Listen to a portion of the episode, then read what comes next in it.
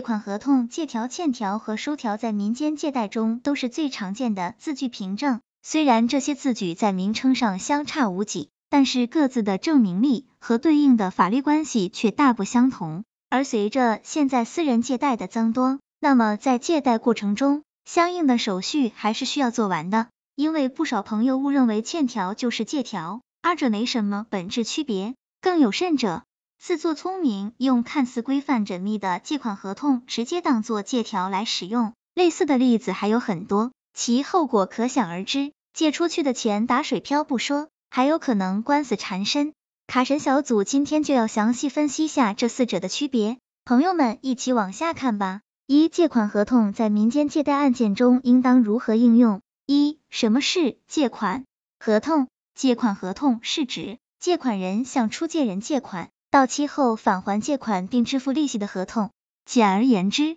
借款合同只能证明。借贷双方曾经有过借款的意思表示，并不能直接证明借款已经给付的事实。本文中，出借人一般是指债权人，借款人一般是指债务人。卡神小组提醒，民间借贷法律关系的成立需要两个要件，即双方当事人有借贷的合意和借贷给付的事实，二者缺一不可。而借款合同仅是代表借贷的合意。二、借款合同的证明力，证明力是指。证据证明案件事实的能力，一般来讲，证明力越大，就越能作为定案的依据。如果借贷双方只有借款合同而没有其他证据，原告还需向法院提供能够证明借款已经实际交付的凭证，否则很有可能被法院以借贷关系不成立为由驳回诉讼请求。因此，在只有借款合同的情况下，其证明力偏弱。三、借款合同的注意事项，在这里有必要提醒一下大家，在签订借款合同的同时，务必保留好相关付款凭证，最好通过银行转账的形式付款，尽量不要直接给付现金，转账后及时让对方出具借条，必要时可以通过录音或者短信等方式留存证据，便于以后维权。卡神小组提醒，如果觉得有必要，在付款时尽量要有见证人在场。如果当场未及时出具借条的，记得要在日后及时补收借条。二、借条在民间借贷案件中应当如何应用？一、什么是借条？借条又称为借据，是指出借人向借款人交付借款后，由借款人出具的一种用于证明已借款事实的凭证。常见的借条格式一般为：今借到某某一百元，借款人某某，时间，其关键词是今借到。二、借条的证明力，借条可以说是民间借贷法律关系中最强有力、最直接的证据了。因为借条不仅能够证明双方当事人借贷合一的形成，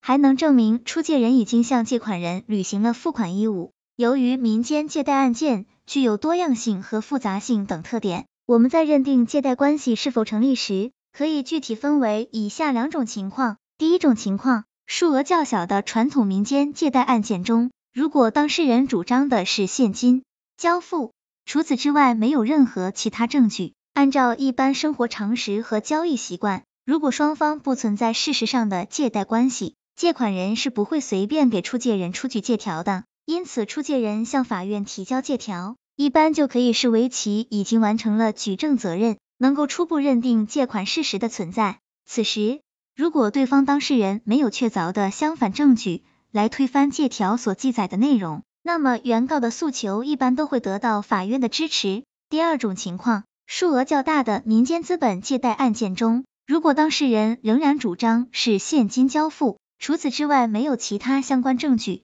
此时法官会结合出借人的经济实力、借款人的偿付能力、交易习惯以及证人证言等因素，来综合判决借贷事实是否真实发生。法律依据。最高院民间借贷司法解释第十六条，原告仅依据借据、收据、欠条等债权凭证提起民间借贷诉讼，被告抗辩已经偿还借款，被告应当对其主张提供证据证明。被告提供相应证据证明其主张后，原告仍应就借贷关系的成立承担举证证明责任。被告抗辩借贷行为尚未实际发生，并能作出合理说明。人民法院应当结合借贷金额、款项交付、当事人的经济能力、当地或者当事人之间的交易方式、交易习惯、当事人财产变动情况以及证人证言等事实和因素，综合判断查证借贷事实是否发生。三、借条的注意事项，由于民间借贷案件具有多样性和复杂性等特点，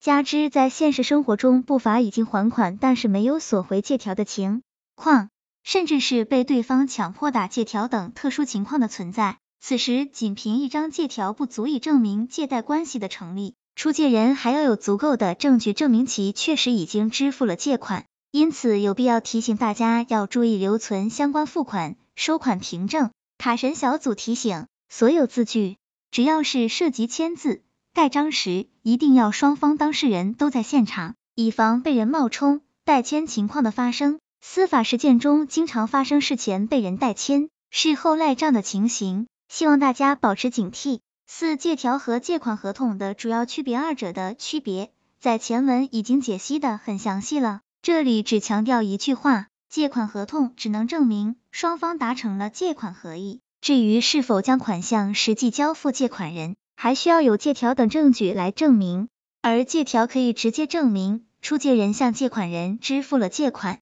因此大家千万勿将借款合同作为借条来使用，否则赔了夫人又折兵。